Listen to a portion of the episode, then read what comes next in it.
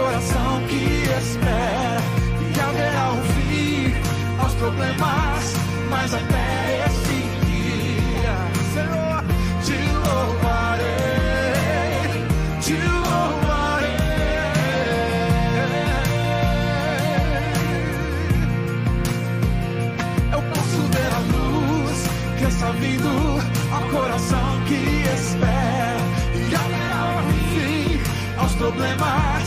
mas até esse dia chegar, te louvarei, Senhor, te louvarei. Te convido a erguer a sua voz e cantar confiantemente. Diga isso. Oh, não, nunca me deixou na tempestade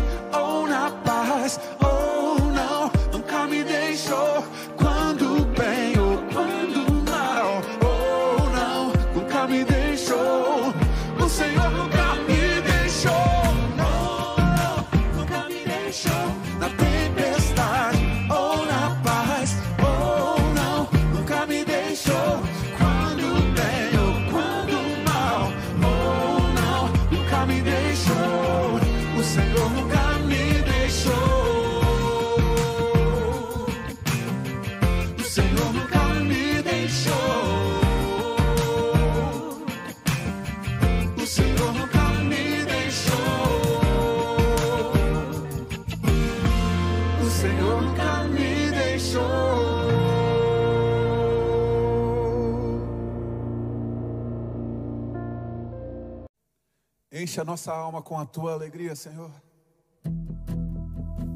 Sim. Peregrinando, vou pelos montes e pelos vales, sempre na luz. Cristo promete.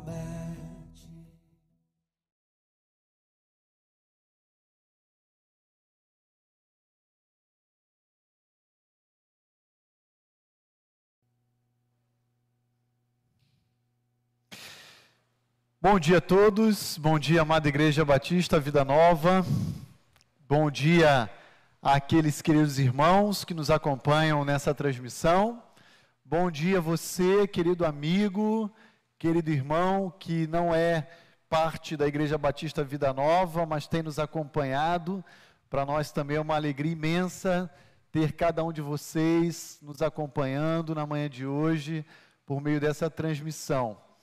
Bom dia àqueles que aqui se encontram presencialmente no nosso salão. É sempre muito bom poder ah, ver a cada um de vocês e podermos juntos abrir a palavra de Deus e aprender mais do que Deus tem a nos ensinar através da sua santa e bendita palavra. Quero orar com os irmãos e quero, na verdade, nesse momento inicial da nossa escola bíblica, dedicar esse, essa parte inicial a, de fato, estarmos orando pelo nosso país, pelo nosso estado e pela nossa cidade. As notícias que chegam até nós ao longo dessa semana não foram as melhores. Na verdade, há de fato uma preocupação real em termos da, do descontrole da pandemia, mas ao mesmo tempo e prestem muita atenção no que eu vou dizer para a igreja. Deus nos convida ainda mais, em meio a esse descontrole do poder público, a confiarmos na soberania dele.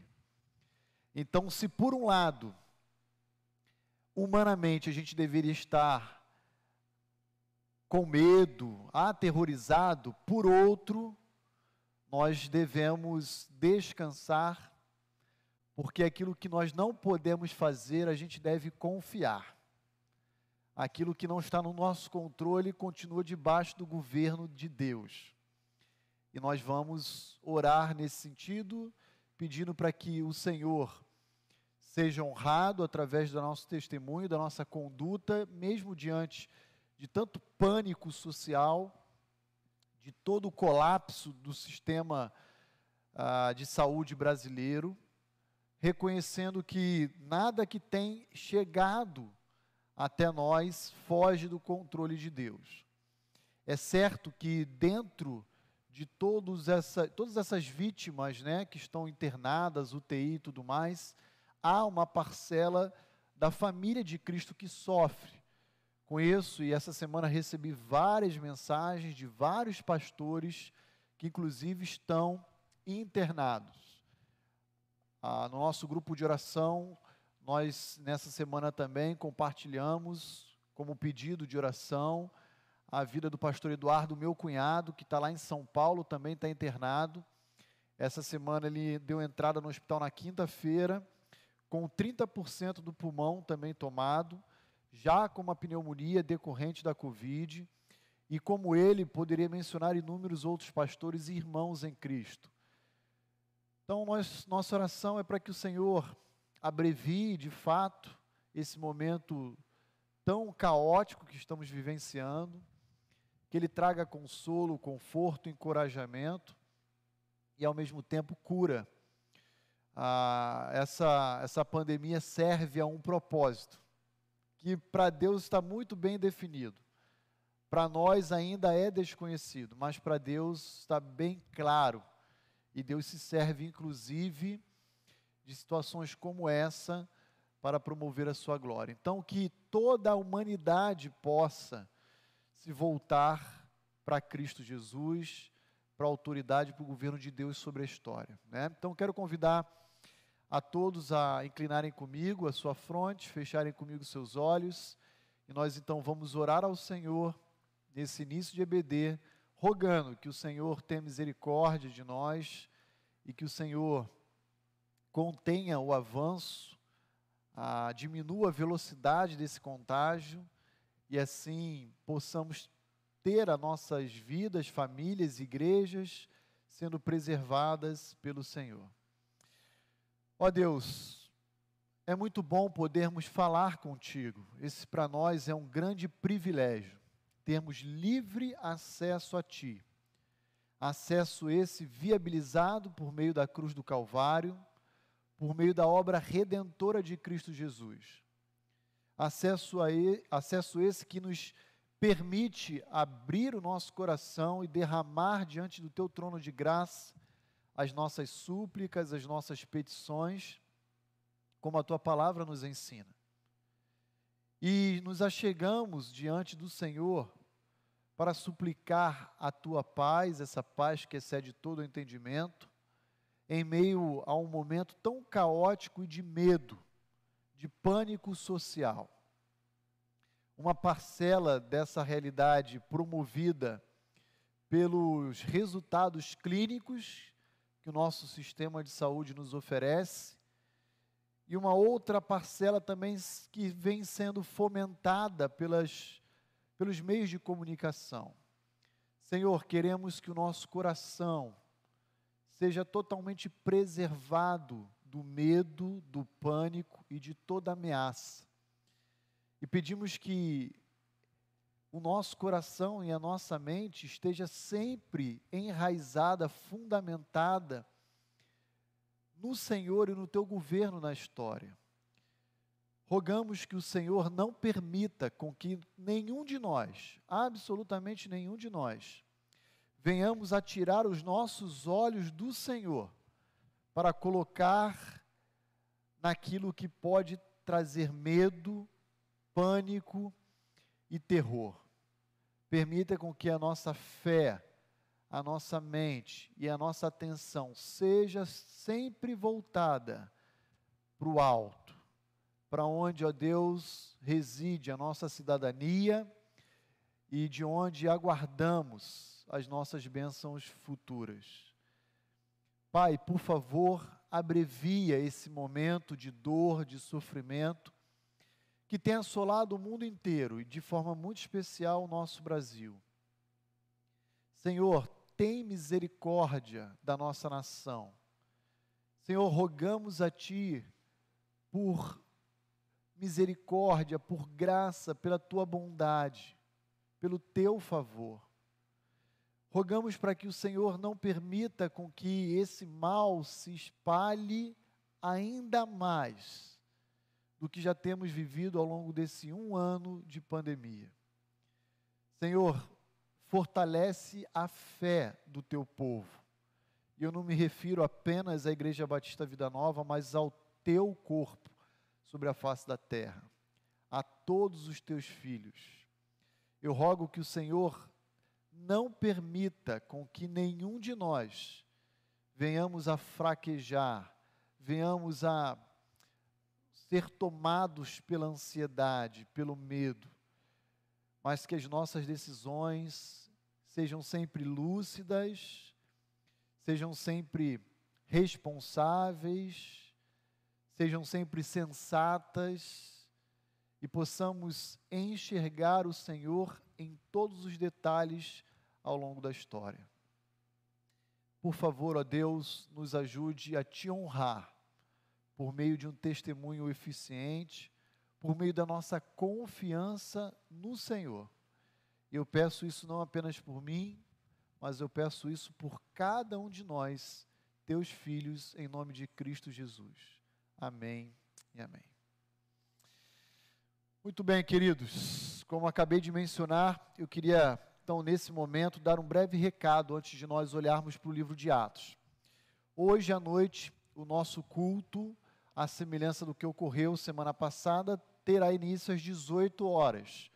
Por quê? Porque nós ainda nos encontramos na fase vermelha, observando a recomendação não apenas do governo do estado, quanto também da prefeitura de Indaiatuba, tá bom?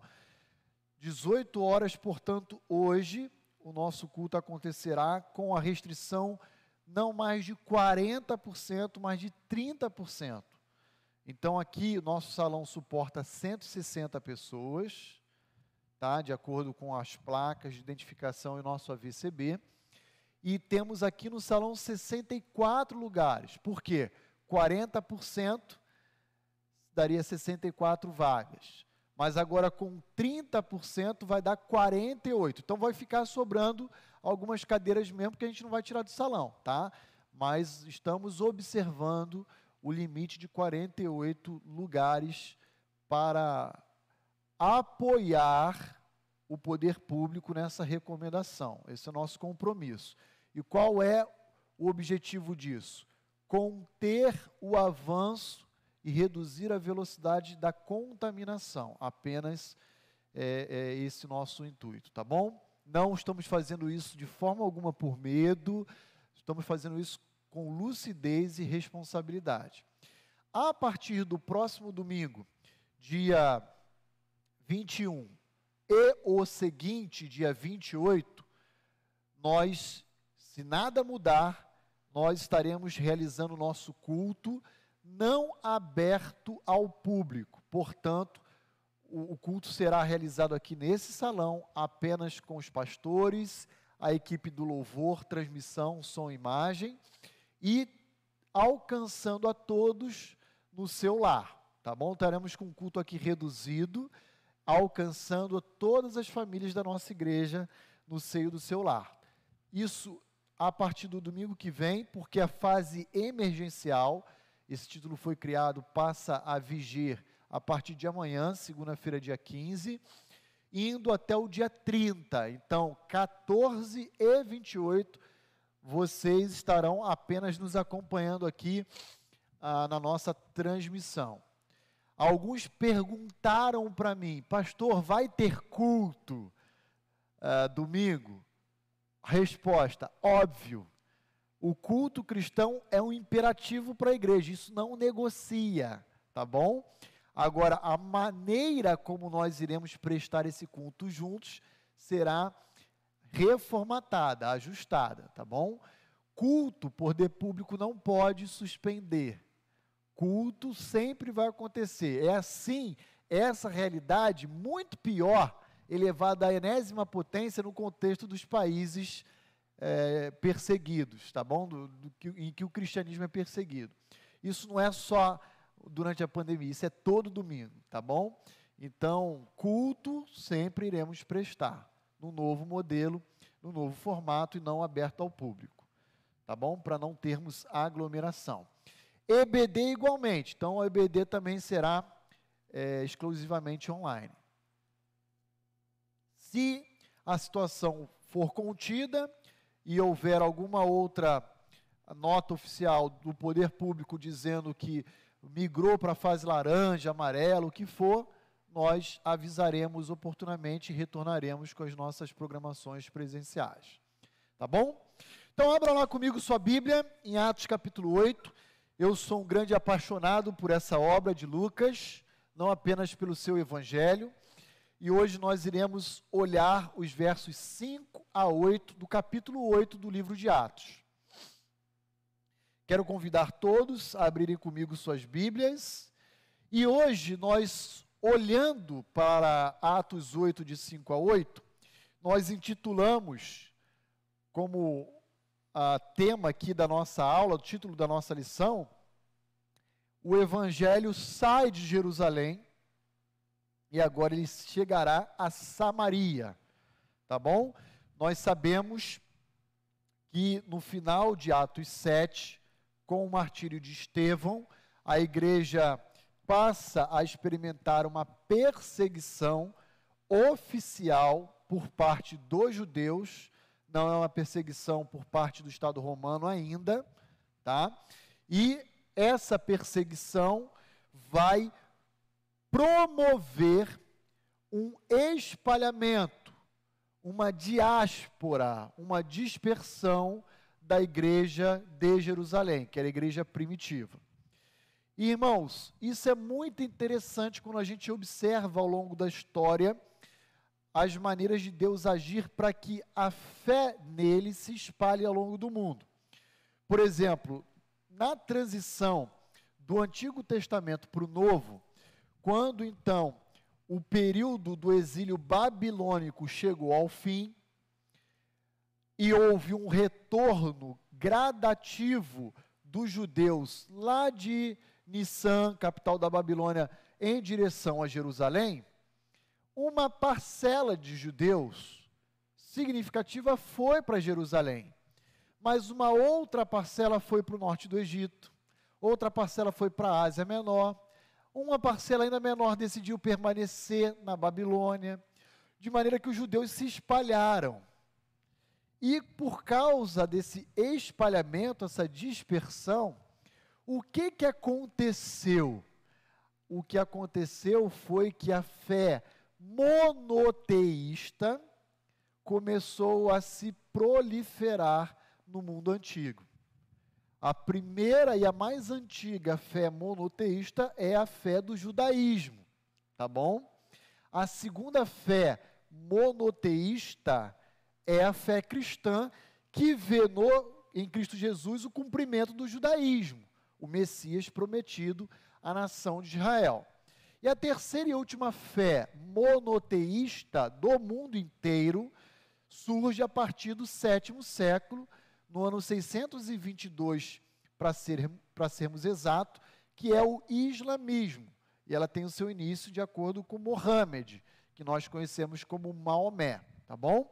Então só existem três religiões no mundo inteiro monoteístas, ou seja, mono de um, teísmo de Deus. Então, que creem apenas na existência de um único e verdadeiro Deus, tá bom? Então, quando ah, há o retorno da Babilônia para Jerusalém, dos judeus, os judeus se dispersam, se espalham. E em meio àquela dispersão, o monoteísmo começa a se apresentar a diferentes contextos do mundo antigo. Agora, no primeiro século, nós vamos ver que a perseguição vai promover que esse monoteísmo, agora focado em Cristo, e não tanto em Yahweh, como foi na velha aliança, ele também vai alcançar diferentes lugares, começando por Samaria e Judéia e chegando até os confins da terra, tá bom?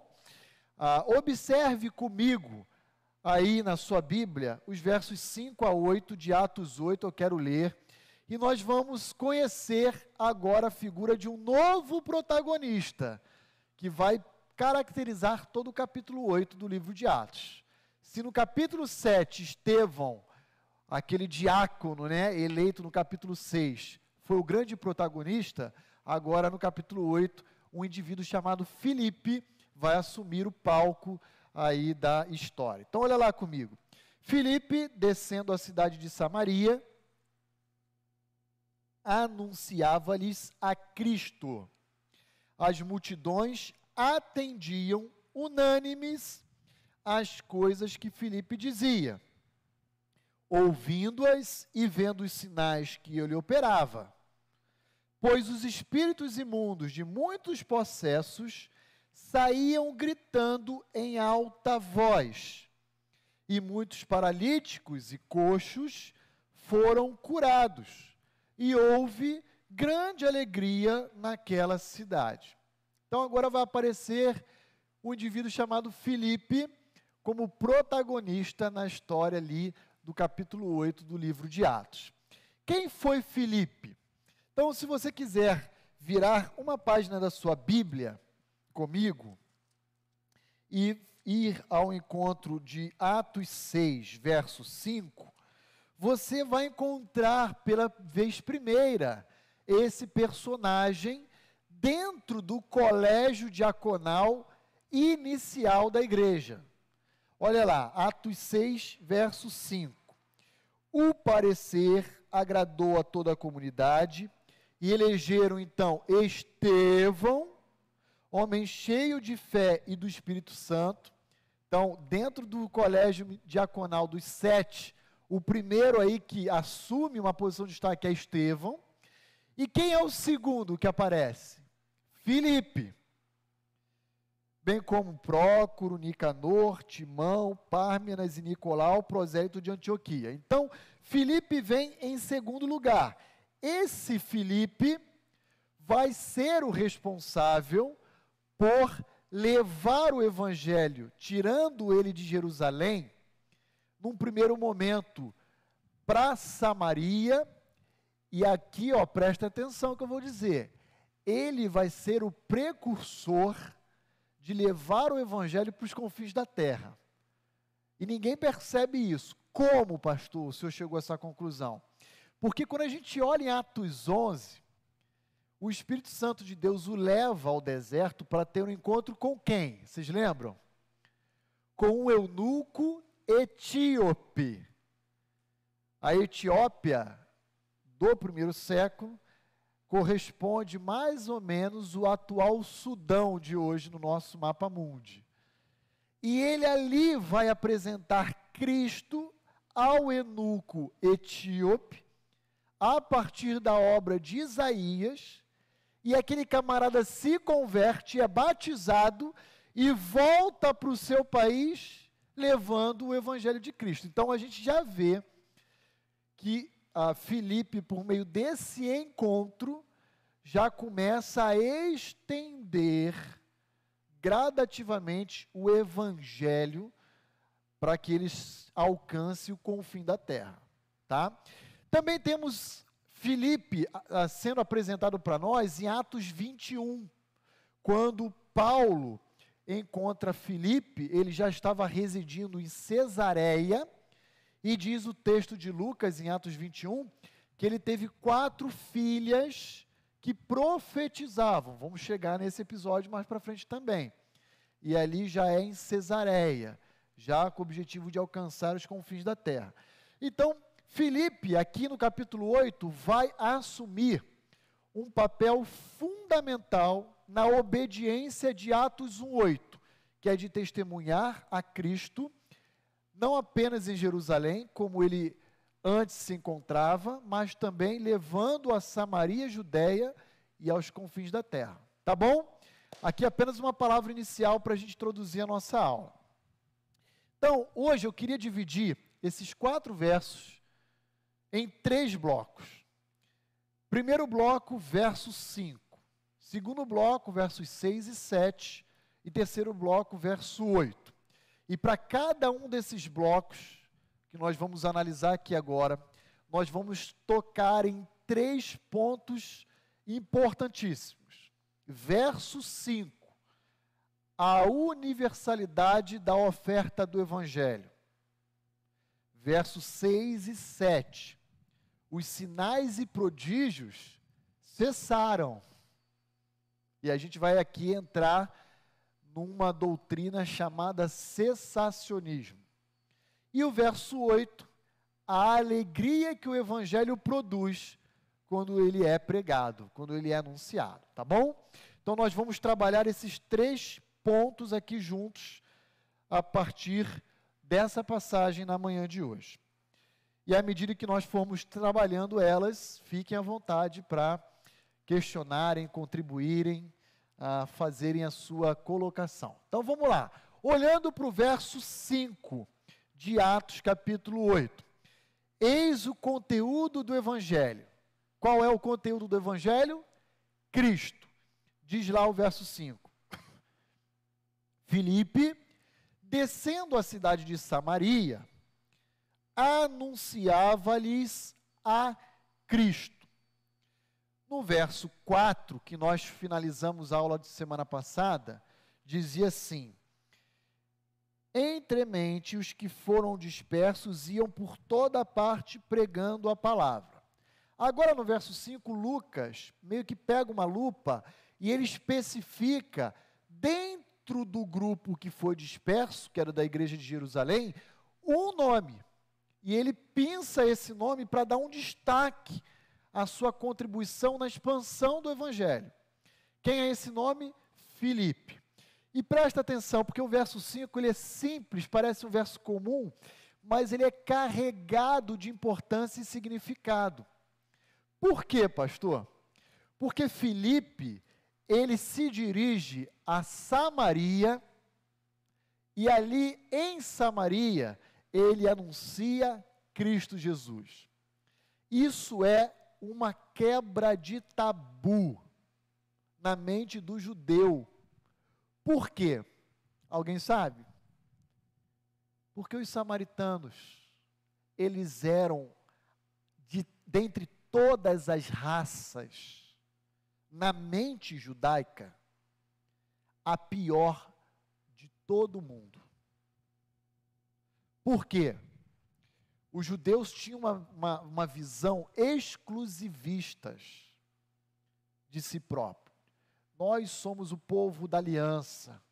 Nós somos as meninas, as meninas dos olhos de Deus. O Messias virá da nossa nação. E isso enchia o coração do judeu de orgulho e de vaidade. Ao mesmo tempo que eles olhavam para os gentios e diziam: esse povo pode ser alcançado pela salvação se eles passarem a acolher o nosso Deus e observarem todo o ritual do judaísmo, como, por exemplo, para os homens, a circuncisão, a guarda do sábado, a observância da lei e tudo mais. Era assim que o bom judeu, o judeu ortodoxo, pensava. Só que o judeu olhava para o samaritano e não via no samaritano nem um judeu como eles e nem um gentio como os outros. Porque historicamente, o que, que aconteceu?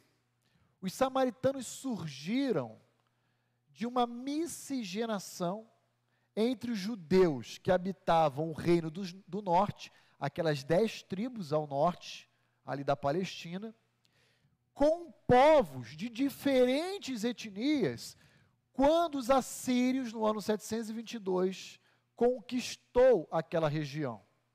Então, o que os assírios fizeram? Os assírios mataram os judeus, saquearam, incendiaram, levaram um grupo para Nínive como escravo e deixaram as mulheres numa situação caótica lá na região do norte, ah, com fome, com escassez, num ambiente inóspito. Depois os assírios trouxeram povos que eles já haviam conquistados para se estabelecer ali. E então esses povos começaram a se relacionar com as mulheres judias, e a partir dessa relação, deram origem, então, a que tipo de sociedade? Uma sociedade miscigenada, uma sociedade mista. Mãe judia e pai gentio. Por isso o judeu olhava para o samaritano e dizia assim: ó, essa turma é uma falsificação de nós. Eles são piores do que os gentios, porque eles tentam ser uma imitação nossa. E a gente tem, é, em comentários rabínicos, uma série de instrução da ortodoxia judaica ao desprezo ao samaritano. Ao desprezo. Dizendo que não deveria ensinar, não deveria se misturar, não deveria se dirigir no ambiente público a um samaritano, porque fazer isso é desonrar o povo, a nação, a etnia. Havia uma ideia que se você se relacionasse com o samaritano, você se tornaria, como um bom judeu, um indivíduo cerimonialmente impuro. Portanto, quando a gente olha o episódio de Jesus em João 4, e os irmãos, creio eu, que já conhecem essa história. Jesus está lá parado no poço para tirar água e beber, e vem uma mulher da cidade de Sicar, lá na região de Samaria. E ali troca palavras com Cristo. E Jesus lhe pede água e ela fala: Nossa, você, sendo judeu, é, falando comigo num ambiente aberto e me pedindo água. E Jesus diz: Olha, se você soubesse quem te pede água, você pediria dele. E eu te ofereceria uma água que ia te saciar de uma vez por todas, né? E aí chegam os discípulos da cidade e olham Jesus e ele conversando com aquela mulher e todos ficam ali cochichando, né? Nossa, vocês estão vendo? Jesus está falando com a samaritana. Quer dizer, até no grupo dos doze, esse preconceito continuava enraizado. E aí então Felipe tem uma ousadia. E qual é essa ousadia? Ele ultrapassa todos os tabus existentes, culturais, sociais, étnicos, religiosos, para pregar a oferta do Evangelho àqueles a quem o judeu considerava que não eram dignos da salvação. Então perceba como o verso 5 é um verso aparentemente curto, simples, mas rico de significado e de importância no eixo da obra de Lucas, quando fala para sermos testemunha em todos os locais, né? E aí então, o que que nós temos? Nós temos no verso 5 Filipe anunciando Cristo. E aqui eu quero retomar o final da aula passada, né? quando nós trabalhamos a ideia do que é evangelização. Evangelizar, querida igreja, não é convidar alguém que não conhece a Cristo para ir à igreja participar de um culto. Evangelizar não é dizer para um colega de trabalho que está doente que Jesus é capaz de curar a sua enfermidade. Evangelizar não tem a ver com ofertar esperança para aqueles casais que estão em conflito, dizendo que Deus é capaz de restaurar o relacionamento deles. Evangelizar não é levantar a bandeira de uma igreja local ou mesmo de uma denominação. Evangelizar, como Atos 8:5 nos ensina, é anunciar Cristo. E como é que a gente pode fazer isso, então, pastor, em termos práticos? Conversando com pessoas que ainda não possuem esse relacionamento pessoal com Cristo, exatamente sobre Cristo, dizendo: Deixa eu te fazer uma pergunta. Provavelmente você já ouviu falar de Jesus Cristo. Quem ele é para você? Esse é um ponto de partida. Ah, Cristo foi um grande mestre. Cristo foi um grande homem, E aí vão ter inúmeras respostas, né? Que a gente vai ouvir. Cristo foi ah, um exemplo de vida. Pois bem, eu queria te dizer um pouco mais a respeito desse Cristo. Eu queria te dizer que Cristo, a Bíblia afirma, é o único mediador entre Deus e o homem. Ou seja, ele é o único capaz de nos reconciliar de um relacionamento desastroso, falido. E você começa a apresentar o retrato do homem natural e da sua respectiva falência com a esperança que Cristo representa e nos oferece. Isso é anunciar Cristo. Estou me fazendo entendido, irmãos? Porque é muito comum, às vezes, a gente conversando com pessoas, as pessoas dizerem: Ah, pastor, eu evangelizei essa semana um amigo de trabalho, uma vizinha do condomínio, ou uma pessoa que é da minha família. E aí eu lhe pergunto: como foi esse momento? Descreva para mim qual foi a, como, como se deu essa oportunidade. Ah, foi no trabalho, na hora do almoço, eu convidei ele para vir na igreja e ele vai vir domingo que vem. Cara, ó, muito legal. Isso tem o seu valor, mas deixa eu te ajudar a entender. Isso não é evangelização. Esse pode ser o início de um processo, mas isso não é anunciar Cristo. Isso tem que estar claro para nós. Ah, sempre nos nossos grupos pequenos de introdução à membresia, eu sempre prezo por uma entrevista, um bate-papo informal com aqueles que estão vindo para a nossa igreja. E a primeira pergunta que eu faço a todos eles, e alguns que estão aqui, outros que estão me acompanhando já passaram por isso, é: me conta um pouco da sua história, como se deu sua conversão, onde foi. Fala se você foi batizado ou não e como é que se deu. E, via de regra, a gente vai ouvindo, né? As pessoas compartilharem sua experiência pessoal. E por que, que o pastor Roni faz essa pergunta? Porque por trás dela existe uma intenção de tentar compreender se todos aqueles que estão chegando à nossa igreja de fato entenderam o cerne do Evangelho. Eu já peguei casos, e não foi aqui, fiquem tranquilos, de pessoas dizendo assim: ah, não, eu sou crente. Ah, que legal. E você veio de qual igreja? Como se deu sua experiência de conversão? Então, pastor, eu comecei a frequentar a igreja X a convite de um amigo e estou lá há três anos congregando naquela igreja. Tá, e como se deu sua conversão? Então, foi, foi indo nessa igreja. E como se deu essa conversão? Não, então, eu estava lá na igreja. E aí eu tenho que falar, então deixa eu te explicar quem Jesus é.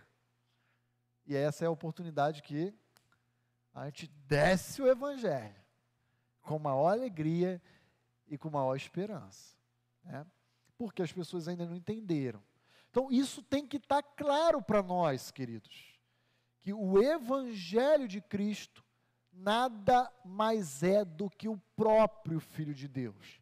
Aquele que deixou a sua glória, se encarnou e desde o início do seu nascimento, ele foi perseguido, odiado, morreu, foi sepultado, ressuscitou ao terceiro dia, foi assunto aos céus, está sentado à destra do trono de Deus, governando, uh, controlando a história, e um dia voltará para julgar vivos e mortos. Isso é anunciar Cristo. Isso é anunciar Cristo. Ok? Muito bem, então, diante dessa verdade, perceba que aqui nós temos uma máxima presente no verso 5. E talvez, ao colocar essa máxima, isso pode gerar, em alguma medida, um desconforto para aqueles que ouvem. Mas eu vou tentar explicar e me fazer claro, tá? Qual é a máxima?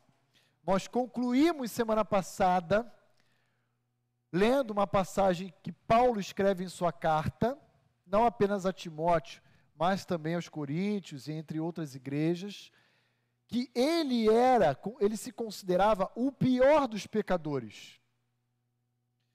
Por quê? E ele dizia: porque eu persegui a igreja de Cristo. Ele tinha consciência da sua responsabilidade de que um dia ele iria prestar contas a Deus. E isso pesava na sua própria avaliação pessoal, a ponto de ele dizer: olha, eu sou como um nascido fora do tempo, eu sou o pior e o menor do, do, dos, dos apóstolos e tudo mais, né? E ali nós concluímos a aula dizendo que até mesmo o pior dos pecadores também pode ser alcançado com a graça salvadora e transformada. E aqui eu queria dizer que até mesmo o pior povo, os samaritanos, a eles também foi dada a oportunidade de receber a Cristo e obter a vida eterna.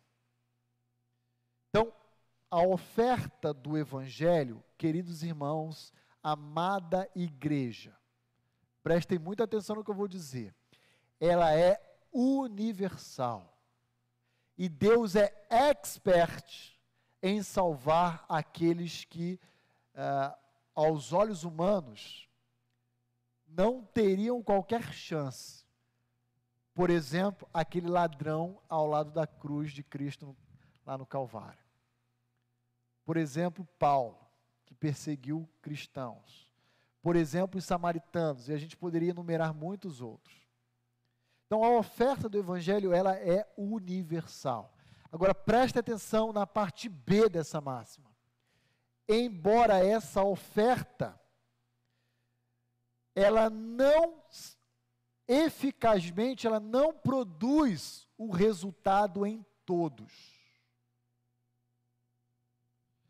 Então, o que, que eu quero dizer com isso?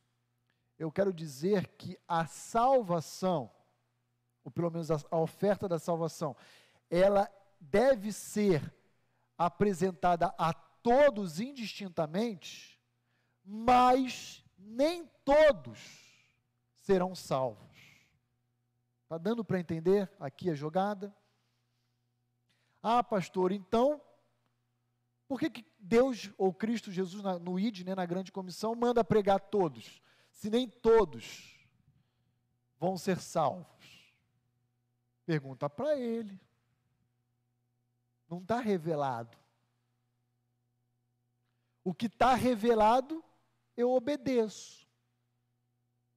Jesus mandou eu ir pregar? Então eu vou fazer isso.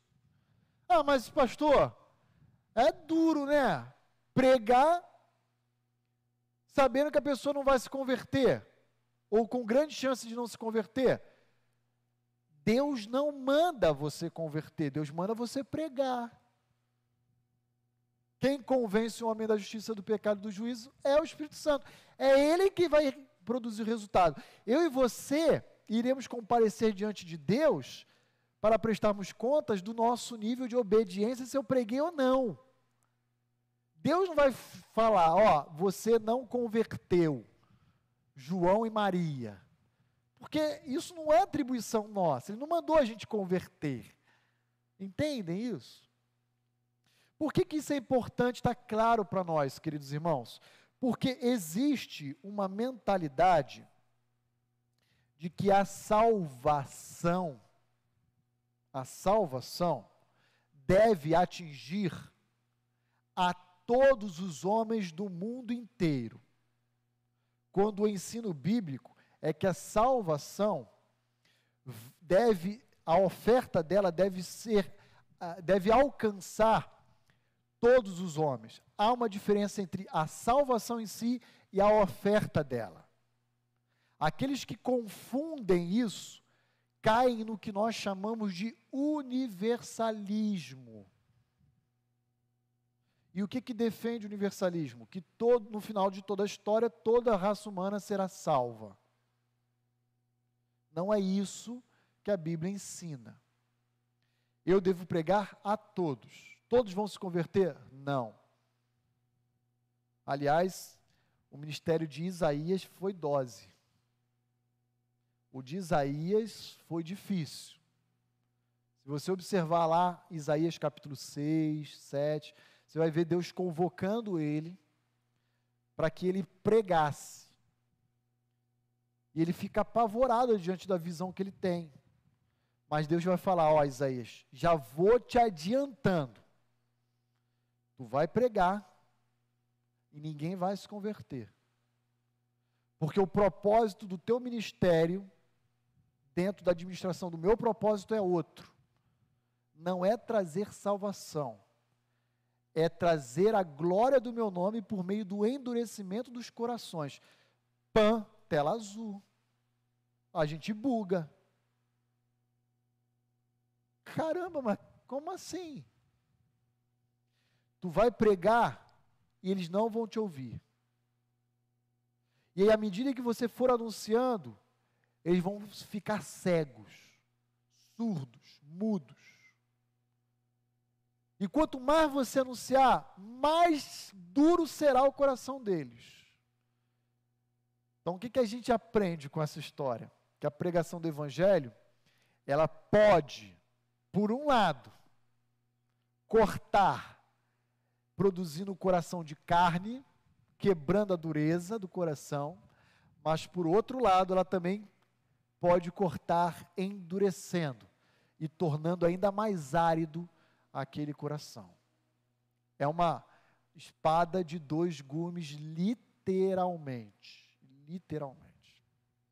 Eu sei que isso é polêmico, tá bom? Porque isso tem outros desdobramentos aqui que eu não quero entrar, mas uma implicação direta, direta desse ensino de que a salvação não vai ser efetivada em toda a humanidade, tem a ver com aquele conceito ah, da reforma chamada expiação limitada. Até que ponto a salvação de Cristo alcança eficazmente a raça humana. Então, eu sei que isso tem outros ah, desdobramentos que eu não, não gostaria, pelo menos, de adentrar aqui na manhã de hoje porque ah, a gente precisa prosseguir no livro de Atos. Mas está claro isso, irmãos? Alguém tem dificuldade com isso? Deu para entender? Eu me fiz claro. Se houver dúvidas, eu me coloco à disposição nesse momento para a gente interagir antes de prosseguirmos para o verso 6 e 7, tá bom? Tudo bem? Na transmissão aí, Carolzinha, nada? Tranquilo? Então vamos prosseguir. Vamos prosseguir. Ótimo. Vamos olhar os versos 6 e 7. Olha lá comigo. Acompanhe a leitura aí de Atos 8. As multidões atendiam unânimes as coisas que Filipe dizia, ouvindo-as e vendo os sinais que ele operava pois os espíritos imundos de muitos possessos saíam gritando em alta voz, e muitos paralíticos e coxos foram curados. Então veja aí comigo o que, que o versos 6 e 7 nos apresentam, nos descreve. Filipe como sendo um grande homem de Deus, um grande servo de Deus.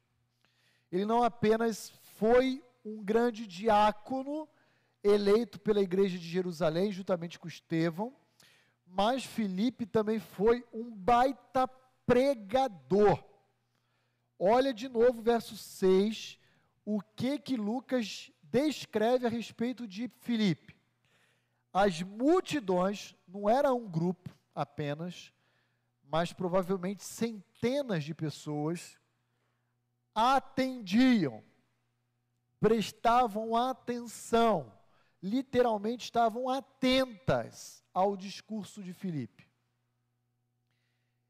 Continuando o verso 6: unânimes,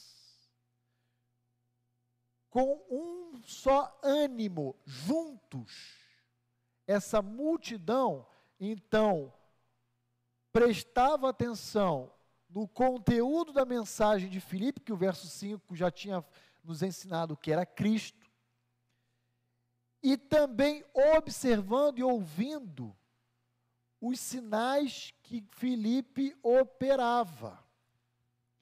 Filipe foi um homem tão intrépido e cheio do Espírito Santo quanto Estevão.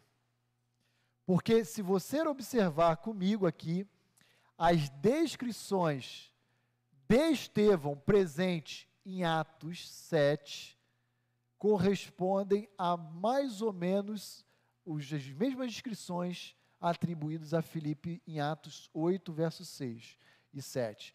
Ó, ele operava sinais, verso 7. Eles, ele ah, exorcizava, literalmente é isso, espíritos imundos de muitos possessos, não foi de um ou dois, foram de vários, saíam gritando em alta voz. Paralíticos e coxos também foram curados. Então perceba que quem vai levar o evangelho para fora de Jerusalém não são os apóstolos, e quem vai estar assumindo o palco de todo o protagonismo agora é outro diácono. Daí a ideia, inclusive, que não apenas Estevão e Filipe corroboram, mas que o diaconato ele deve ser considerado pela igreja uma função de liderança espiritual, de alguém que realmente está à frente da igreja de Cristo, conduzindo e orientando o rebanho de Deus. Tá bom? Então veja aí, ah, aqui uma Lendo o verso 7, eu, eu, eu me deparei com uma coincidência muito interessante. Olha só como reagiam os possessos diante da pregação e dos sinais que Filipe operava. Diz lá o verso 7. Os possessos saíam o quê? Gritando em alta voz. Prestaram atenção nisso? Agora vai comigo em Atos 7, 54. E perceba qual foi a postura do sinédrio diante do discurso de Estevão. Atos 7, 54. Olha lá comigo o que, que diz. Ouvindo eles, eles quem? O sinédrio, né? Isto, isto que é a pregação de Estevão, a defesa dele, enfureciam-se no seu coração e rilhavam os dentes contra Estevão. Qual é a semelhança ou coincidência aqui? Aquela turma estava agindo, do Sinédrio com Estevão, estava agindo exatamente como os demônios agem. Indignadas, enfurecidas, revoltadas. E prestem atenção. Muitas vezes nós vamos pregando o Evangelho, anunciando a Cristo, obter como resposta esse tipo de comportamento fúria, ira, raiva. E adivinha quem está por trás de tudo isso aí? Ele mesmo. Ele mesmo. Tá bom? Então não se espantem. Ah, eu vou pregar o Evangelho, vou anunciar a Cristo essa semana. Amém. Vá preparado.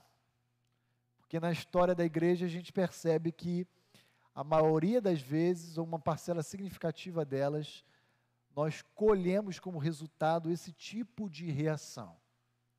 Agora, voltando para o verso 6.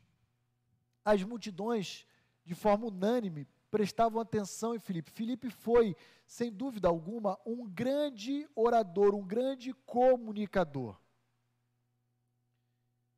E na história da igreja, muitos homens foram usados por Deus para ser grandes comunicadores, como Estevão foi à sua época, como Filipe também foi no seu contexto, e como Paulo, entre outros, também o foram.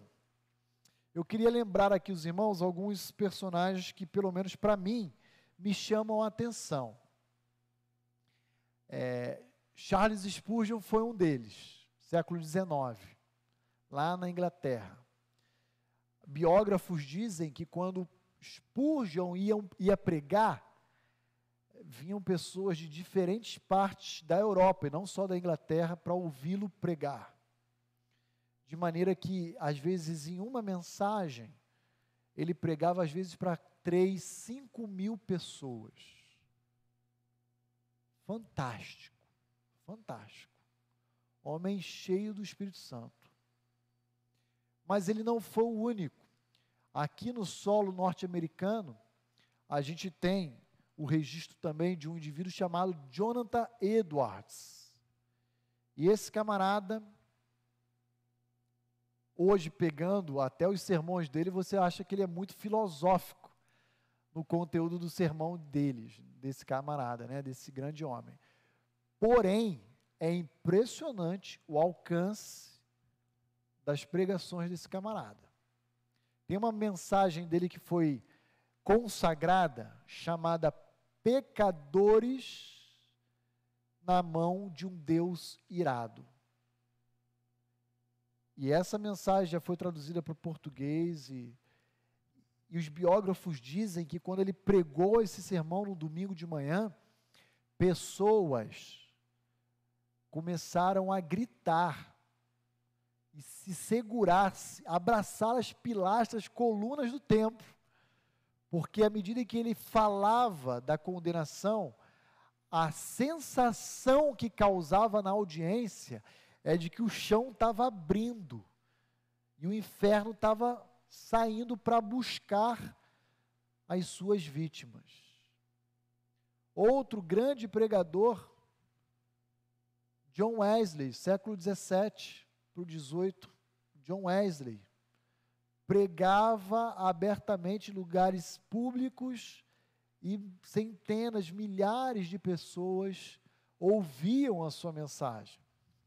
Quando eu era garoto, acho que na década de 80, iníciozinho da década de 80, teve um grande evangelista do século 20 que veio ao Brasil e promoveu a famosa cruzada a Jesus Cristo, nossa única esperança, chamado Billy Graham.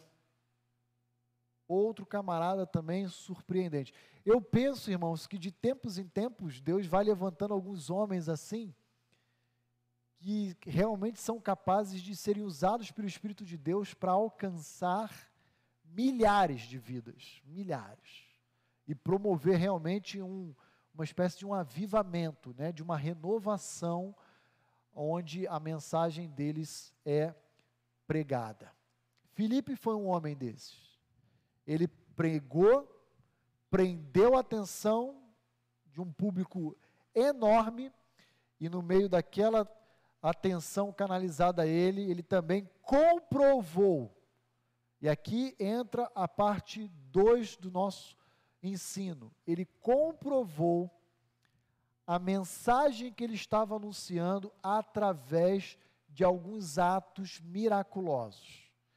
E aqui nós temos a descrição de que ele operara sinais, ele expulsava demônios e paralíticos e coxos também eram curados.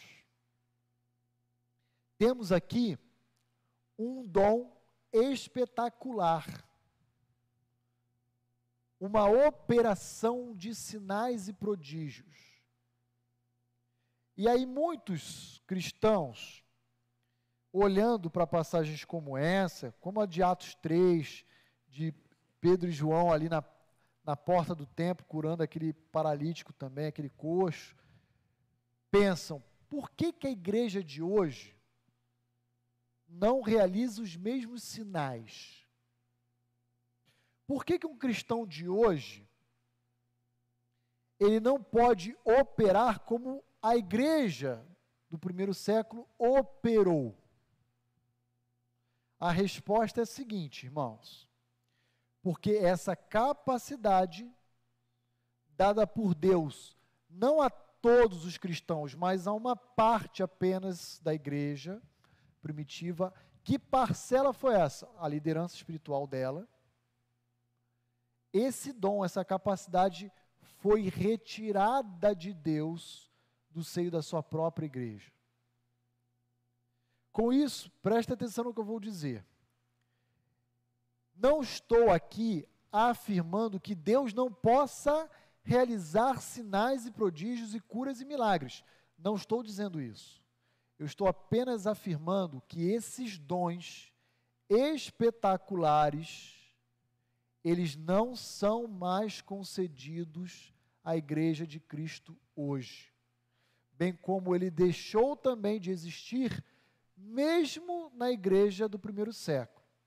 No início da década de 60, nós já temos o registro em algumas cartas de que essas habilidades já não mais estavam presentes naquela igreja. Então, pastor, qual é a lógica de Deus conceder aquele grupo inicial da igreja e depois não conceder mais, tirar? A lógica se encontra em Hebreus capítulo 2. Uh, Abra lá comigo, Hebreus capítulo 2.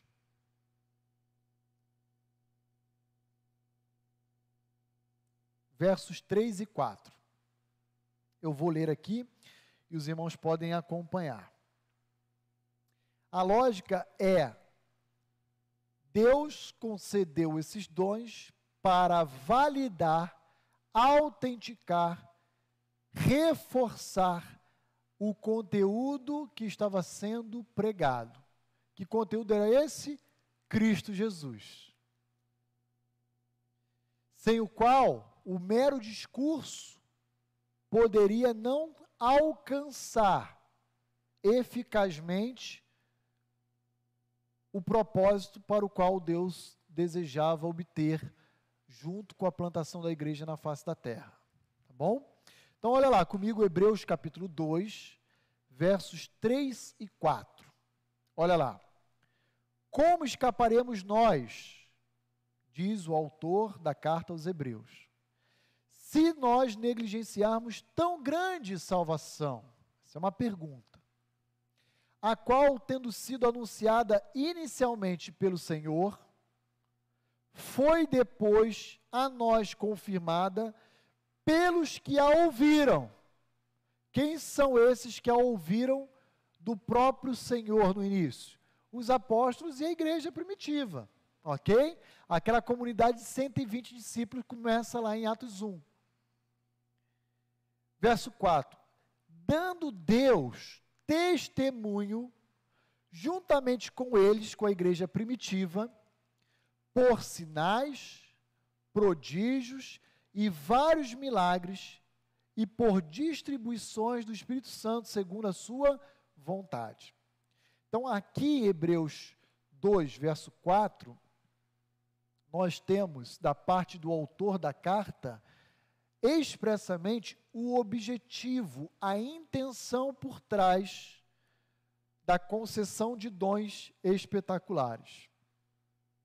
Qual é o objetivo?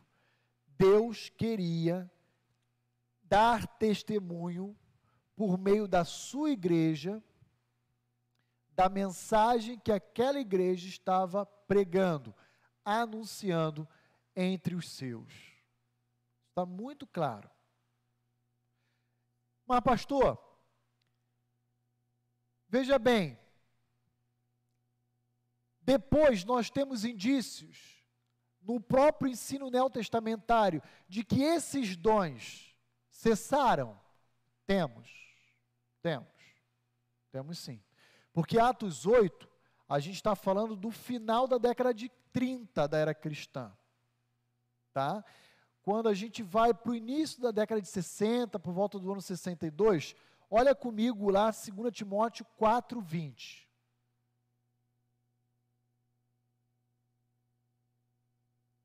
Abra lá comigo. 2 Timóteo 4, verso 20.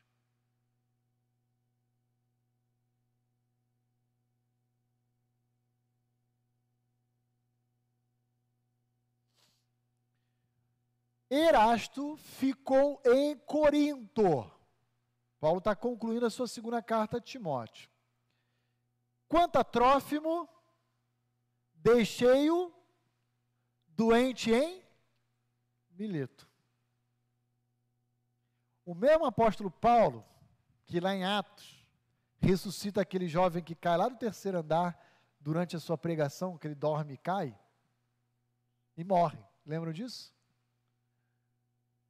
O mesmo apóstolo Paulo, que em Atos 19, quem quiser pode ir lá comigo. Vamos passear agora no texto bíblico aqui, ó.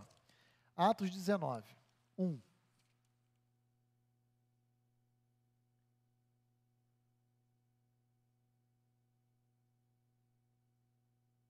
Não, não é um, peraí, acho que é. 11, 11, Atos 19, 11. E Deus, pelas mãos de Paulo, fazia milagres extraordinários, a ponto de levarem aos enfermos lenços e aventais do seu uso pessoal, diante dos quais as enfermidades fugiam das suas vítimas e os espíritos malignos se retiravam. Perceba que o mesmo Paulo que tinha essa, tinha essa capacidade espetacular, já no final da sua vida, do seu ministério, em 2 Timóteo 4, 20, deixa Trófimo doente. Por que, que ele deixa lá em Mileto Trófimo doente? Pô, Paulo, ele não é teu companheiro de viagem, não é teu irmão em Cristo. Tu curava pagão, cara. Por que, que tu não vai curar um teu irmão? Resposta: porque eu não tenho mais essa capacidade. Se eu tivesse, eu faria uso dela. Mesma coisa com Timóteo. Ó, Timóteo, toma um pouquinho de vinho para aliviar as suas úlceras estomacais, as suas dores, esse desconforto. Poxa, Paulo, Timóteo é teu filho na fé, meu irmão. Você não vai curar ele. Pastor Roni, eu não tenho mais essa capacidade. Eu já tive. Deus tirou ela de mim. Por que, que ele tirou? Porque a igreja já se estabeleceu na face da terra. A igreja já tem 20 a 30 anos de existência. Não há mais necessidade de validar a mensagem do Evangelho, porque Deus já deu o testemunho dela por meio da igreja primitiva. Filipenses capítulo 2. Paulo, vocês devem lembrar, ele escreve essa carta e ela é chamada de Epístola da Prisão, juntamente com Éfeso, a carta direcionada à cidade de Éfeso, e Filip, é, Colossenses e Filemão, né? São as quatro epístolas da prisão. Paulo está na sua primeira prisão em Roma, lá em Atos 28. E aí, em Filipenses 2, ele diz que Epafrodito, um irmão em Cristo, que veio da igreja de Filipe ao seu encontro para lhe assistir, adoeceu mortalmente, beirou a porta da morte. E ele não pôde fazer nada. Ele diz isso lá em Filipenses capítulo 2. E aí ele diz: Olha, Deus foi gracioso de poupar a vida de Epafrodito para que eu não me entristecesse com a morte desse irmão. Por que, que Paulo não curou Epafrodito? Por que, que Paulo não curou Timóteo? Por que, que Paulo não curou Trófimo? Porque esse tipo de capacidade que Deus havia dado a Pedro, a Paulo, a, a, a Estevão, a Filipe, a outros, não estava mais presente no seio da igreja. Esse tipo de capacidade foi dado com o objetivo de testemunhar, diz Hebreus 2, verso 4, a mensagem do Evangelho que não é outro senão Cristo. E depois que então houve conversões, a igreja se estabeleceu, Deus cerceou da igreja esse tipo de capacidade. Com isso, irmãos, aqui vem então essa segunda máxima que eu coloco para vocês no slide nosso. Com isso, nós defendemos e sustentamos uma doutrina teológica chamada cessacionismo, que, como o próprio nome sugere, afirma que os dons sobrenaturais espetaculares cessaram. E aqueles que são ah, do entendimento oposto ao cessacionismo, chamado de continuismo, nos acusam de dizer que nós estamos adorando um Deus limitado, um Deus que perdeu força. E não é isso que o cessacionismo afirma, nem defende. O cessacionismo diz que esse dom, essa capacidade não está mais distribuída na igreja. Mas continuamos crendo, afirmando e defendendo que Deus continua operando milagres, atuando e intervindo de forma sobrenatural na história. O que há de equívoco é dizer que o cessacionismo, o cessacionismo estende além da capacidade de dons a própria limitação da atuação de Deus na história. Nós não defendemos isso. Deus continua atuando de forma sobrenatural. Agora, eu também dou aqui um recado para aqueles que nos atacam e que são continuistas. Eu quero conhecer um. Não um que crê no continuismo, mas um que tem esse dom espetacular hoje. Queria. Porque a gente vê uma pulsão, me perdoe o uso da palavra aqui, tá? Uma pulsão de palhaçada, histeria uma porção de encenação teatral acontecendo em alguns guetos aí fora. Mas eu queria conhecer um indivíduo que tenha lá esse dom espetacular para levá-los nas UTIs do Brasil afora, para liberar leito, para curar. Porque quem tem o dom fazia como Atos 19 Lucas nos descreve em relação a Paulo. O lenço, o avental dele era suficiente para curar. A sombra de Pedro curava, expulsava demônio. Pedro e João na, lá na, na porta do templo. Não tenho ouro nem prata, mas o que eu tenho te dou. Pum, levanta, anda, pega as tuas coisas e vai embora. Isso é ter dom. Isso é ter dom.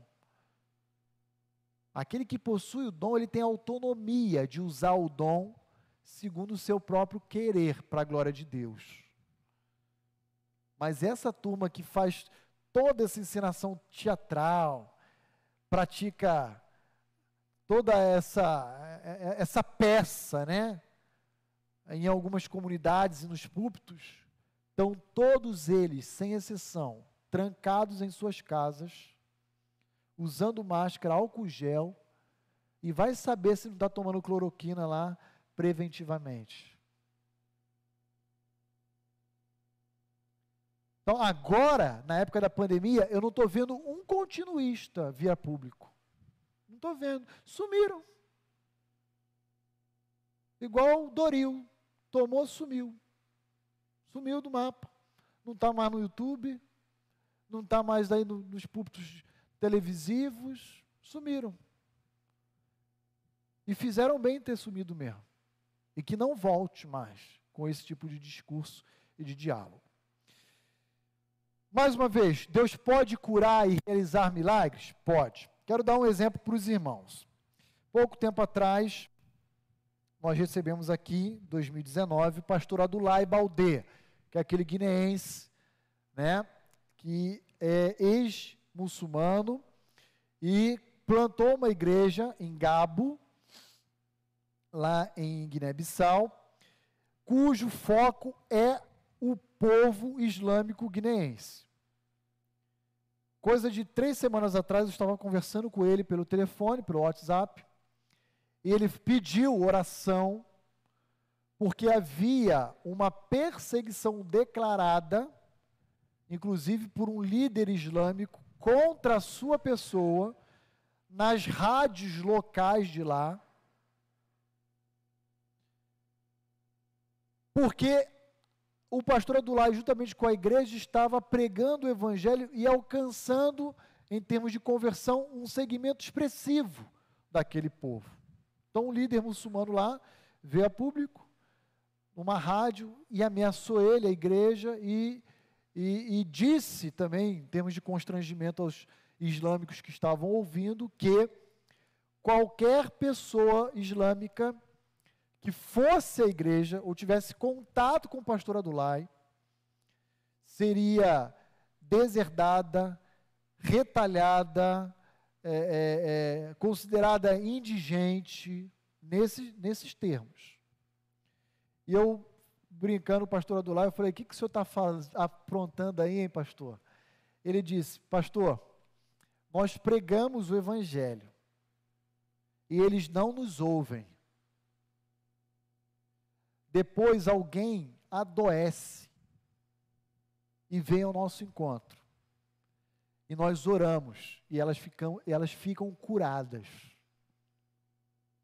Gente, qualquer semelhança é mera coincidência. Exatamente com a mensagem de Atos. Aí se converte. Aí a mensagem que a gente anuncia faz sentido, cai a ficha. E eles não querem mais voltar. Eles querem ficar aqui conosco. Inclusive, aquela aquela oferta que a igreja de vocês, pastor Rony, enviou para nós, nós construímos, inclusive eu tenho que mandar a foto para projetar aqui no culto para os irmãos. Construímos e estamos abrigando agora eles. Estamos abrigando eles aqui no nosso espaço físico. Eu falo para ele, qualquer irmão pode perguntar: o senhor tem dom de cura, pastor? Ele vai dizer: eu não. Tenho dom de cura nenhum. Mas o senhor não ora e cura? Oro e Deus cura. Minha esposa ora e Deus cura. E vidas se convertem. E é assim que Deus tem trabalhado entre os povos islâmicos daqui da região de Gabo, entre os fulas, entre as outras etnias lá locais, né? Gente, isso é sensacionismo. Isso não é continuismo. É a afirmação de que, embora não tenhamos mais a presença dos dons em nossos dias, Deus continua agindo, curando, trazendo fertilidade a estéreo. Deus continua agindo. Isso é milagre. Conheci um casal que estava numa crise conjugal. Fui aconselhá-los. Se divorciaram. E conselho para eles: permaneçam só. Vocês não deveriam se divorciar. Mas vocês o fizeram. E fizeram em cartório, inclusive juiz, tudo. Permaneçam sós. E o marido, muito abatido, pastor, me ajuda em oração. Eu falei, vou ajudá-lo em oração. Coração da esposa, na ocasião, muito endurecido também. Eu creio que Deus é capaz de restaurar. Resultado: eles se recasaram com seu próprio cônjuge e tiveram mais um filhinho, na verdade, uma filhinha, uma menina. Milagre. Não é um milagre em termos terapêuticos de cura de uma doença física. Não é milagre de uma ressurreição ou um milagre de, sei lá, fenômenos da natureza. É um milagre de restauração numa família, num lar. Deus continua agindo. Eu orei já por pessoas que no diagnóstico médico, inférteis. Infértil.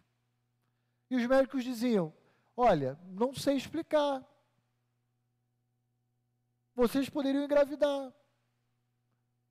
E Deus deu a herança. Pastor Roni ou qualquer outro líder tem esse dom? Não temos. Não temos. Mas Deus continua agindo? Continua agindo. Continua agindo na história. Então nós não podemos confundir as coisas. Deixa eu correr, porque são 10 horas e 26 minutos e eu me perco aqui no horário. Dúvidas até aqui, Carolzinha, na transmissão, aqui no salão alguém? Está claro isso, irmãos? Estou me fazendo entendido? Hoje os irmãos estão quietinhos, eu estou até meio triste assim. Estão me fazendo entendido mesmo? Está cansativa a aula? Sejam sinceros, hein? Por favor. Então tá bom. Ok, queridos, então vamos prosseguir. Vamos lá para o verso 8. E houve grande alegria naquela cidade. Atos 8, 8. E assim a gente conclui o bloco que nós estamos estudando na manhã de hoje. E houve grande alegria naquela cidade. Ora, o que, que eu queria destacar com os irmãos? Resultado da pregação do Evangelho. Qual é? Alegria. Porque o Evangelho traz libertação àqueles que estavam possessos, oprimidos. O Evangelho traz cura para aqueles que estavam doentes, acamados, enfermos, cura sobre paralíticos e coxos, como diz o verso 7 na parte final. Mas, sobretudo, o Evangelho traz alegria, porque ele oferta salvação. É óbvio que essa alegria aqui que Lucas está descrevendo veio por causa da cura, da libertação ofertada aos samaritanos, através de alguém que os samaritanos não esperavam, um judeu, um judeu, um judeu helenista, como era provavelmente Filipe também. Né? Mas veja que essa alegria é resultado da salvação. Salvação. Quero quero ler uma passagem rapidamente com os irmãos que nós já estudamos aqui no nosso culto. Em 1 Pedro, capítulo 1. Abra lá comigo. 1 de Pedro 1.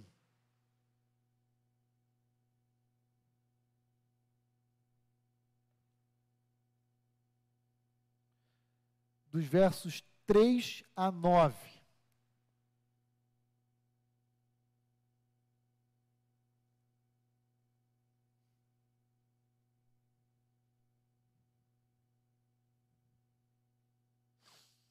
Primeira de Pedro 1, versos 3 a 9. Nós já pregamos esse texto, essa passagem, no ano passado, na abertura da carta. Mas olha que interessante. Olha lá, como é que Pedro começa a sua carta. Bendito o Pai do nosso Senhor Jesus Cristo, que segundo a sua muita misericórdia, não é pouca nem média, é muita, tá bom? Nos regenerou para uma viva esperança, mediante a ressurreição de Jesus Cristo dentre os mortos, para uma herança incorruptível, sem mácula imarcessível, reservada nos céus para vós outros, que sois guardados pelo poder de Deus, mediante a fé, para a salvação preparada para se revelar no último tempo. Vou fazer uma pausa aqui. Veja, o resultado da pregação do Evangelho é alegria para aqueles que passam a receber a Cristo como Salvador pessoal. E olha qual é o fundamento dessa alegria, à luz de 1 de Pedro 3. Nós temos uma bênção nos aguardando no porvir. Uma salvação que será consumada plenamente no futuro. Uma bênção, uma herança que não se corrompe, portanto é incorruptível que não murcha, portanto imarcessível, que não se suja, portanto imaculada, e que está reservada, protegida, guardada nos céus para vós outros. Mais uma vez, não está aqui aquilo que está reservado para nós e que será infinitamente maior do que a gente pode imaginar. Está lá. E é diante dessa verdade que eu quero concluir a nossa aula dizendo que todos nós devemos orientar a nossa vida pela alegria de Cristo, pela salvação.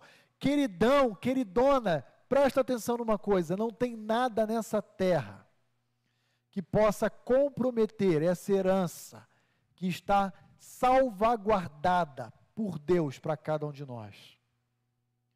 E se isso é uma realidade, deixa eu te falar uma coisa: sua dificuldade financeira não deveria tirar sua paz. A enfermidade não deveria tirar sua paz. A pandemia não deveria afligir a nossa paz. Conflitos relacionais de qualquer natureza não deveria tirar a nossa paz, porque todos nós devemos orientar a nossa vida pela alegria da salvação que o Evangelho nos oferece. Ah, pastor, mas nós não somos super-homens, homens de aço.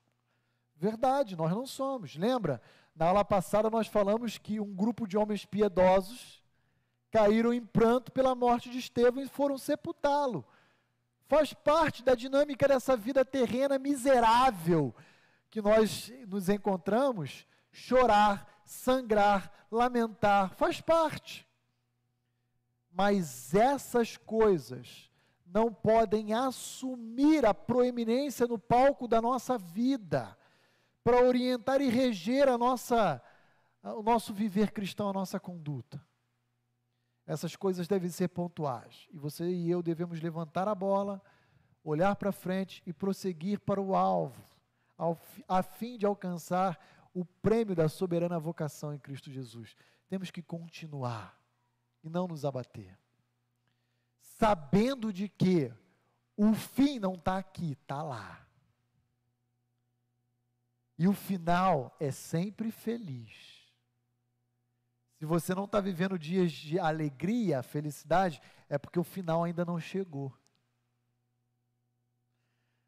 1 de Pedro 3 continua dizendo, a partir do verso 6: Nisso exultais. Nisso que, Pedrão? Na esperança dessas bênçãos futuras reservadas para nós. Ela é a base, é o fundamento da nossa alegria. Embora, e aí Pedro fala, embora no presente, por breve tempo, se necessário, sejais contristados por várias provações, para que, uma vez confirmado o valor da nossa fé, muito mais preciosa do que o ouro perecível, mesmo esse ouro apurado pelo fogo, redunde em louvor, glória e honra na revelação de Jesus Cristo. Olha, a vida de um crente deve ser uma vida alegre. Embora Pedro diga, aqui na terra a gente vai sofrer. Mas esse sofrimento é temporário, é provisório e tem um propósito bem definido também por Deus a você e a sua vida. Forjar a sua fé, forjar o seu caráter, fortalecer o seu relacionamento com Deus. A quem, não havendo visto, a mais Olha que interessante, você e eu nunca vimos a Cristo, mas nós amamos esse Cristo, no qual não vendo agora, mas crendo exultais, com alegria indizível e cheia de glória, obtendo o fim da vossa fé, a salvação da vossa alma. Então, queridos irmãos, a alegria cristã, ela se fundamenta na obra de Cristo porque essa obra nos traz paz, essa obra nos traz comunhão, nos oferece perdão, esperança e salvação. Não podemos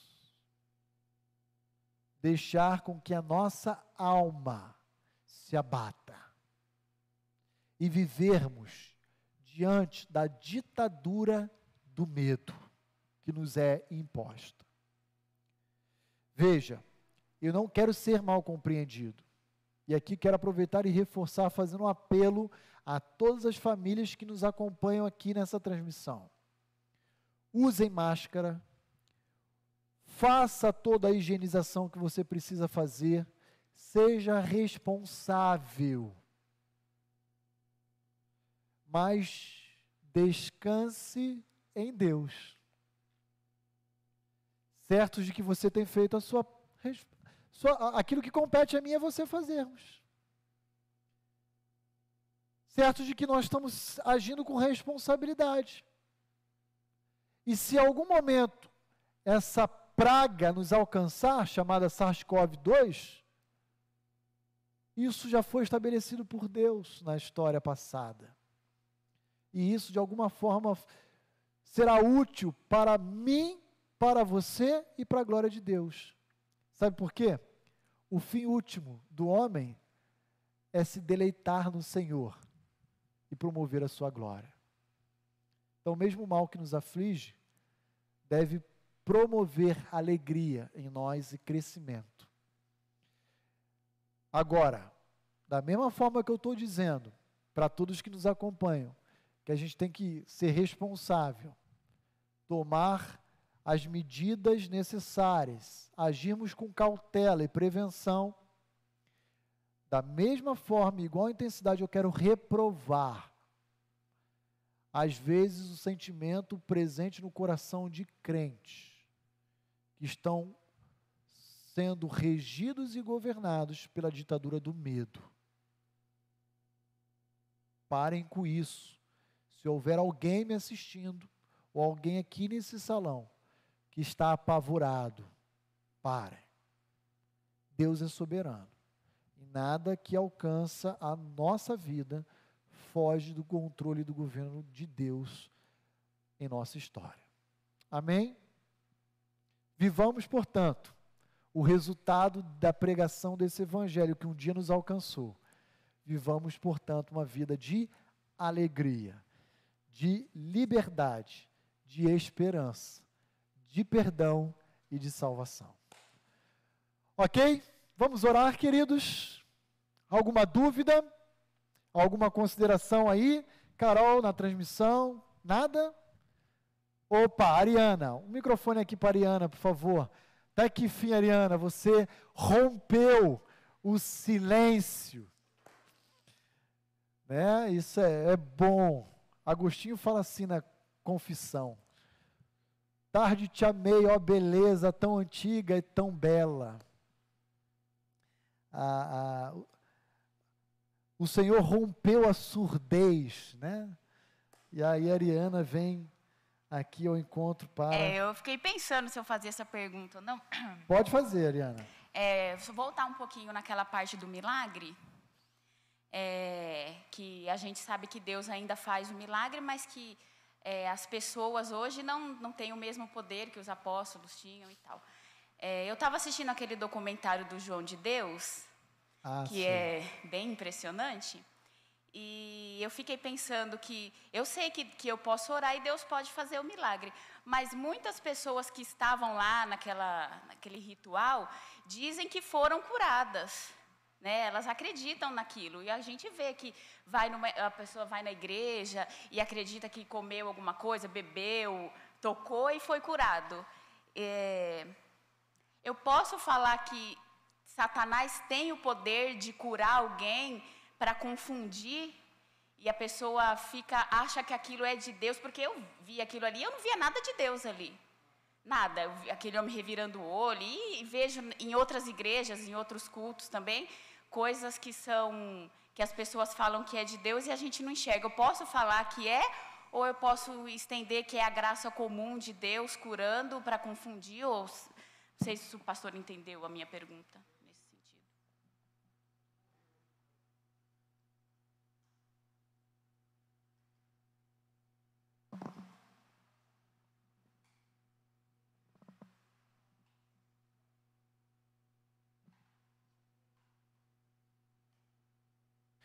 Som A, agora foi. Descarregou aqui a bateria enquanto você falava.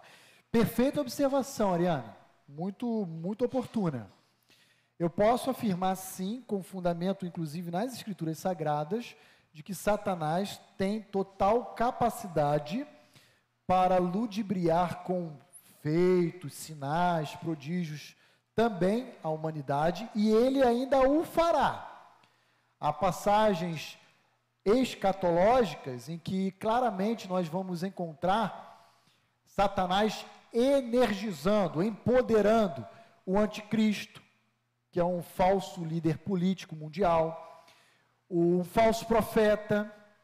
Então você tem a famosa besta da terra e besta do mar, o líder político, que é o anticristo, e o a, falso profeta, que é o líder falso religioso. Então a gente tem isso na Bíblia e não tenha dúvida alguma que é, existem é, sinais que acontecem que é para confundir, às vezes para ludibriar, para enganar. No caso do João de Deus, eu não tenho dúvida que a proveniência ali, a origem é de Satanás mesmo. Agora, olha que passagem interessante, enquanto você estava falando, eu me recordei. É, abra lá, Deuteronômio. Isso aconteceu, inclusive, com a nação de Israel. 13, Ariana. 13. E aqui, ó, a fonte desse sinal, é, desse prodígio, não é Satanás, não, é o próprio Deus também. Olha só, você pode ler para a gente aí, 13, de 1 a 5.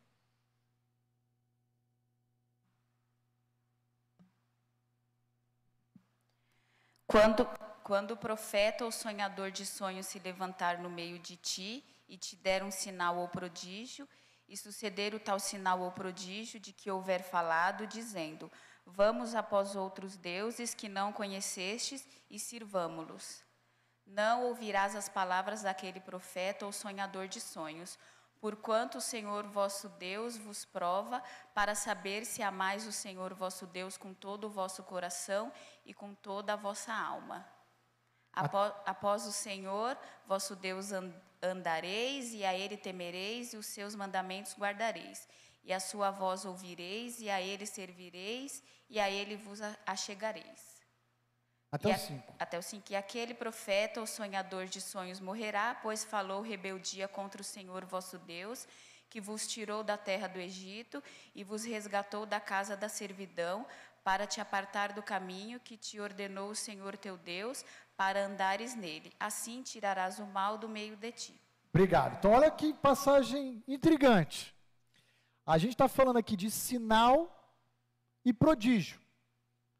E não é enviado no meio do povo de Deus por Satanás. E nem é uma coisa humana.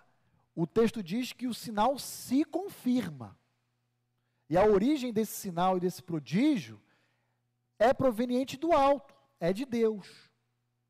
Mas ele usa quem? Para operar no meio da congregação de Israel? Um falso profeta. E ele faz isso com vistas a quê? Acho que é o verso 3, vai dizer. Para provar o seu povo.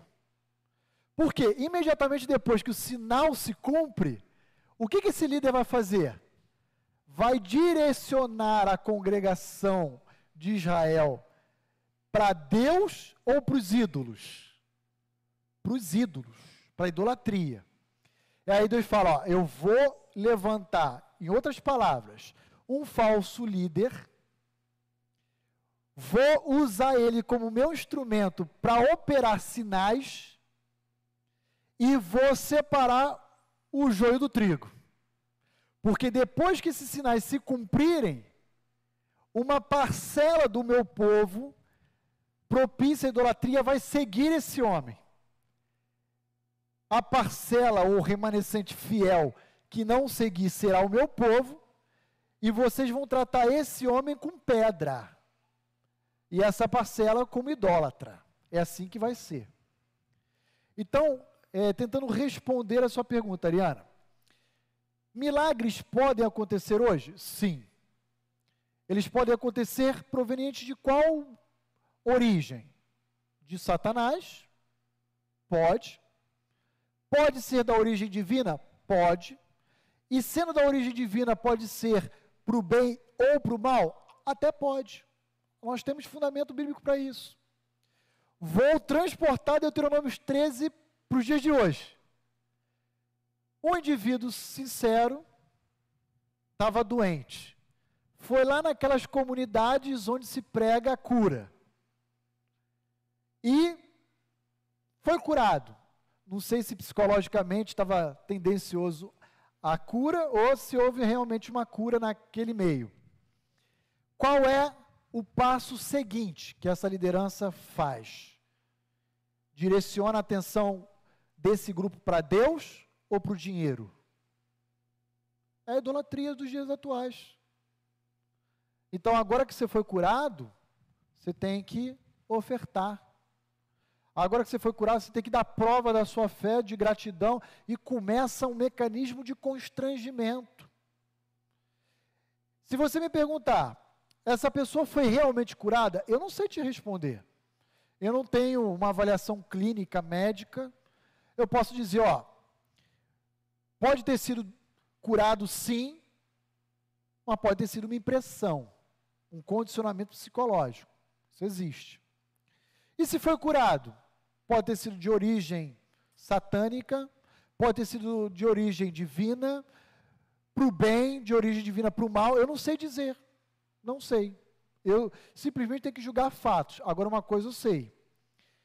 Esse líder que avocou a autoridade sobre a cura dessa pessoa, direcionou para o dinheiro ou para qualquer outro instrumento, ele é um falso mestre e essa pessoa é uma idólatra, deve ser condenado igualmente e reprovada a conduta delas. Simples assim. Nos moldes do Antigo Testamento? Não, porque nós não vivemos debaixo da lei, como era Deuteronômio, Levítico, Êxodo, mas ali não resta dúvida de que há uma, uma evidência de condenação. Então, ah, pastor, mas eu ouvi histórias de pessoas que eh, tiveram sonhos, visões. Eu não me norteio por essas coisas. Isso é uma experiência pessoal. Eu coloco essa experiência no crivo das Escrituras, mas, via de regra, não é assim que acontece. As pessoas colocam a experiência delas e a Bíblia à luz da lente da experiência delas, e não o contrário. Estou me fazendo entendido? Então, eu, particularmente, sou cético em relação a essas coisas, muito incrédulo em relação a essas coisas. Mas não sei se eu consegui responder, Ariana. Deu para dar uma luz aí, a sua indagação aí? Então tá bom. Boa, boa, boa observação. Mais alguma questão aí, queridos? Não? Nada, Carolzinha? Então vamos orar. Que Deus abençoe a todos e nos vemos logo mais à noite, às 18 horas, aqui no nosso salão, tá bom? para prestarmos culto a Deus juntos. Senhor, muito obrigado por essa manhã tão preciosa e valiosa que o Senhor nos ofereceu. Queremos rogar mais uma vez pelo nosso país, pelo nosso estado, pela nossa cidade, para que o Senhor, ó Deus, contenha graciosamente o avanço dessa doença e traga cura, traga, ó Deus, a vacina, os remédios antivirais, tudo aquilo que precisaremos ter à nossa disposição para enfrentar esse mal que nos assola. Mas sabemos, ó Deus, que temos à nossa disposição o Senhor. E como o salmista nos declara, a nossa porção é o Senhor. A nossa fonte de segurança está no Senhor. E continuaremos confiando no Senhor, de forma responsável, usando as medidas de afastamento, as medidas preventivas, de máscara, álcool gel, higienização, mas confiamos no Senhor e pedimos por aqueles queridos irmãos que se encontram enfermos, já diagnosticados, para que o Senhor também vá ao encontro de cada um deles, restaurando e trazendo cura. Senhor, quanto a todo o ensino que nós, na manhã de hoje, ministramos, eu peço a Ti, ó Deus, ah, por perdão, eventualmente alguma falha, alguma infelicidade de colocações, limitações de palavras, mas eu suplico que ao mesmo tempo o Senhor use, através do Teu Santo Espírito, todo esse conteúdo que foi ministrado para ser gravados em nossas mentes e corações especialmente para que no nosso dia a dia a gente possa aplicar essas verdades na nossa conduta cristã. Ó Deus, abençoe as nossas famílias e traga-nos logo mais à noite também às 18 horas, para que juntos possamos oferecer ao Senhor o nosso culto. Eu rogo assim a Ti em nome de Cristo Jesus. Amém e amém. Que Deus abençoe a todos, aqueles queridos irmãos da sua casa, do seu trabalho, que estão nos acompanhando e nos vemos logo mais à noite às 18 horas. Um bom domingo.